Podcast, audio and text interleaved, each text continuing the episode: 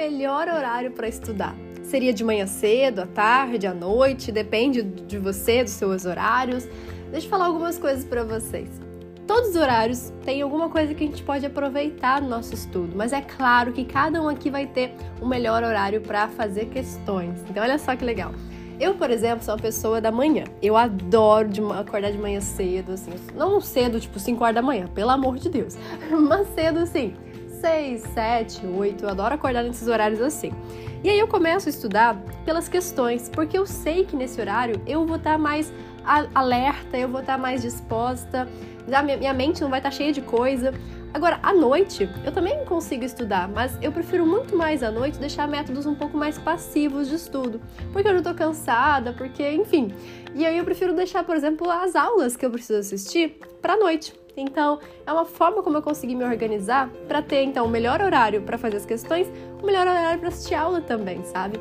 E assim você vai descobrir o seu melhor horário também. Tem gente aqui que fala para mim, Sara, de manhã eu não rendo nada, eu demoro três horas para acordar, sabe? E tá tudo bem, entende? Eu não, eu não acho que exista o melhor horário para estudar. Eu acho que cada um aqui tem uma rotina, tem um jeito, tem um, um, gosto ali pela manhã ou pela noite ou pela madrugada. Tem gente que adora estar de madrugada. Eu não, eu não. Nossa, gente, eu não sou ninguém de madrugada.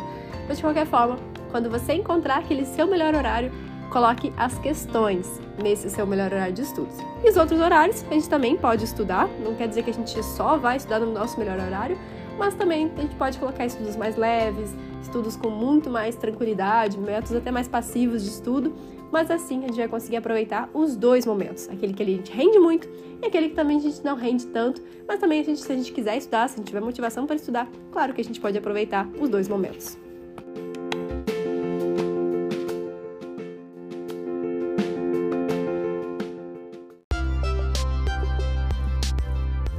Eu sou a Sara Schaumeyer, médica pelo FRJ e mentora de vestibulandos. Hoje você ouviu mais um episódio do podcast, o podcast do arroba Método Questiona.